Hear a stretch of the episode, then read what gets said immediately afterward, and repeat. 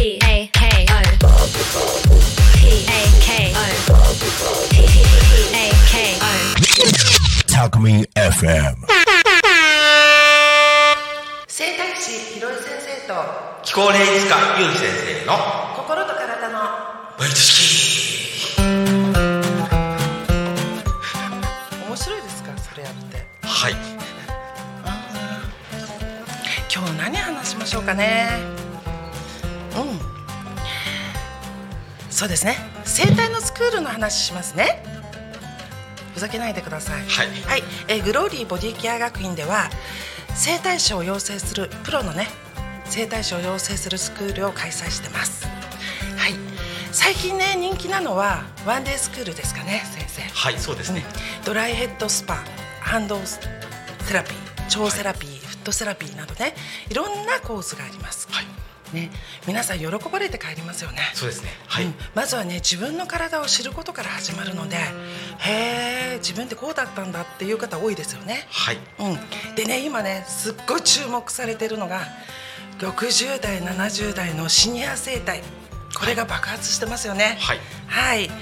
今ね100年時代ですからね、はい。健康寿命が長ければ長いほど嬉しいですよね。そうですね。んはい。皆さんね60代70代になってくると子育ても終わって、うん、いろんなね症状がね病気とか出てきちゃうんですよね。そうですね。それは言えます、お客さんでも多いですよね。多いですね。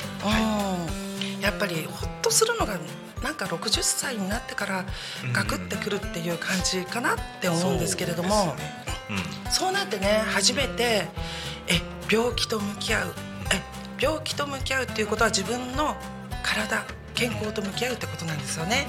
うん、ちょっと大丈夫ですか？大丈夫です。はい。でそのスクールもそうなんですけどまあスクール的な話なんですけれども、うんうんうん。その人生、まあ、最初の50年60年うんはその、まあ、学校出て就職していろいろありますけどうん。で60代定年まで頑張るじゃないですか。頑張大体の人ってそこまでなんですよね。うん。でただ今の世の中ってもう100年時代っていうかもうすごい超えちゃっててすごい人は外国だと100何十歳って人いますよね普通に。でなんかツイッターで見たんですけどうんうんうん。御年80何歳90何歳って人がうん。その中年の人よりもはるかにすごい体力持ってたり普通にいますからね。あ見たことある。はい。うん。でそのここから本題なんですけども、その僕もうんその気候だとかやってますけどこれも実は中国の気候の先生が教わってるんですね、うんはい、で免許もちゃんともらってて中国では有効らしいんですよね、うん。はい、でそれと同じでその先生はその いろいろ免許もちゃんと持っててそのやつに作ってあげます。え？いやだから気候士免許だとかそういうのがあってできるのと同じで広瀬先生を習ってそれでほら僕は動気候とかいろいろ教えられますけどそれと同じで広瀬先生も人に教える前に自分が教えられてでそこへ至ってその人に教える側になるだけの知識を持ってるってことを言おうとしたんです。ああそうですね、はい。あ私がねスクールを始めたきっかけっていうのは、えー、もともとね、うん、なんか、えー体と心ってなんかこう連動してんじゃないかなって思って、はい。それで調べ始めたのがきっかけだったんですよ、はいはい。東洋医学がはい。ドンピシャだったんですね、うん、東洋医学って人間って、うん、血心液気。ごめんね。気血心液でできてるって言われてるんですよ。なんか先生みたいな。ね。で血と心液っていうのは大体想像つくと思うんですけれども気っていうのは先生はい。何だと思います？ってまあ。あ、先生わかるから いいや答えなくて。えっと元気か気有気根気とかね。はい。うん気の持ちようとかって気が全部つきますよね。そうですね。要するに精神的なことなんです、はい。大木の木です。違いますね。要するに東洋医学では精神的な状態が体を作るってことなんですよ。わかります？うん。先生五臓六腑って知ってます？名前だけはうん。ことわざいただきます。うんうんそれ以上のことは存じておりません。うん。やばいですね。5つの臓器に6つの消化器系って言うんですけれども、はい。肝心脾肺腎。はい。うんね、これが5つがあるんですけれどもそれぞれこれって、うん、あの気の流れがあるんですよ、はい。気の流れっていうのは何かっていうとそれぞれのはい。臓器が、はい。うん、精神性を表す。はい。逆に精神性が、うん、臓器を壊していく。はい、うん、強くしていく。っていうことなんですよね。はい。そうですね。わかります？わかります。わかりますうん。うんうんうん。その例えば、うん、僕はプラスとマイナスで表現しますけど分かりやすくするために。まあ気候のせ言い方で言っちゃうとまあ例えば辛いことがあったり苦しいことがあったり例えば体例えばこっちの手痛めましたって足これが足だとしますね。そうすると大体こっち痛みが出るんですよ。バランスを取るためにとかあるいは体は何も痛くない。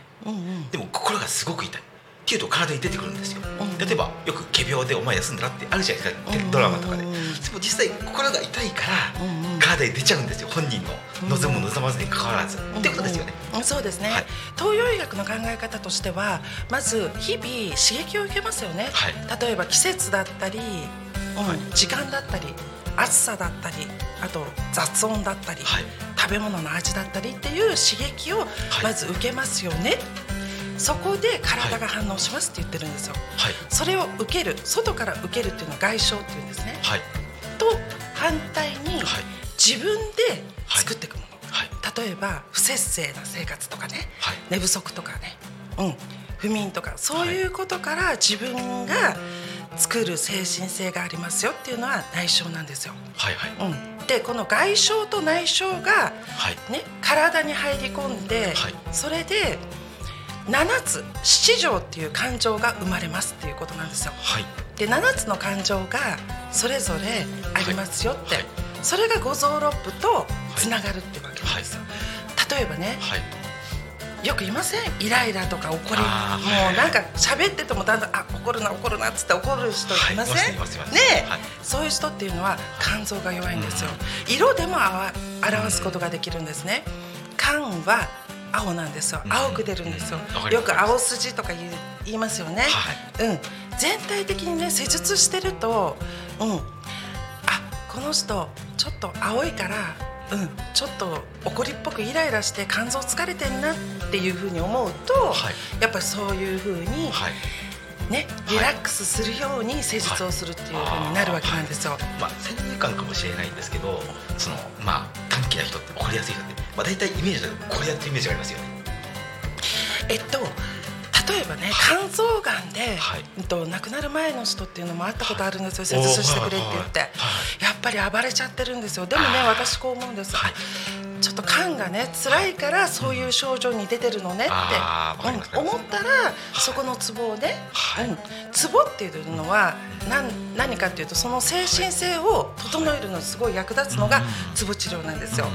うん。で気候的に言うと思い当たるっていうかもう一つあって、うん。やっぱり、うん、肝臓とか内臓内臓って痛み感じないじゃないですか、でもそれで神経がないだけで、うんまあ、体痛いからあイライラしちゃうんだなとは思いますおそらく、うん例えばね、すごく心配性な人いません？うん、いますいえます。いどうしようかな、あーわかんない。あのうーんってずっと言ってる人、あそういう人はね、うん、胃がうん。注意なんですよ。子供の頃は僕がそうでしたね。うんうんうん。もうとにとにかくもう不安不安不安で、うん。もうとにかくぶり返す盛り返す面倒くさいっていう人でした。恐怖になってくると、はい。腎臓なんですね。うん。はいでく腎臓だと黒いはい。ものに、うん、といい悪いが顕著に出るんですよ。例えば黒ごまがねすごい体に良かったりとかあと夜更かしがすごい好きとかね。ああ僕ですね。はい、うん、だからそうやって思い返すとはい。すごく当てはまるんですよ。うん。でそれによって何が生まれるかっていうと、うん、全身疲労、はい。うん、だるさっていうのが出るんですよ。はい。で腎のツボのところを押すと硬いんですよ。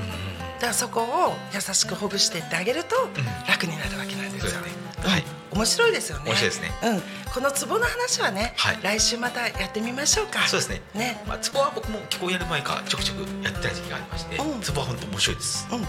あの五臓六腑ってありますよね、はい。正式に言うと過去六臓六腑なんですけど、はい。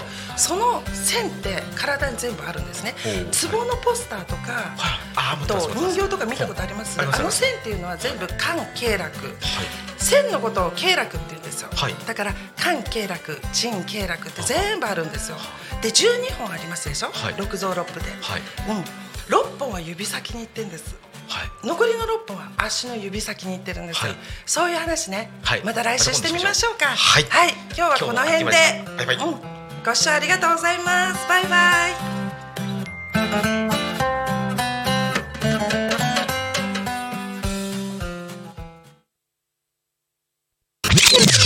Alchemy FM.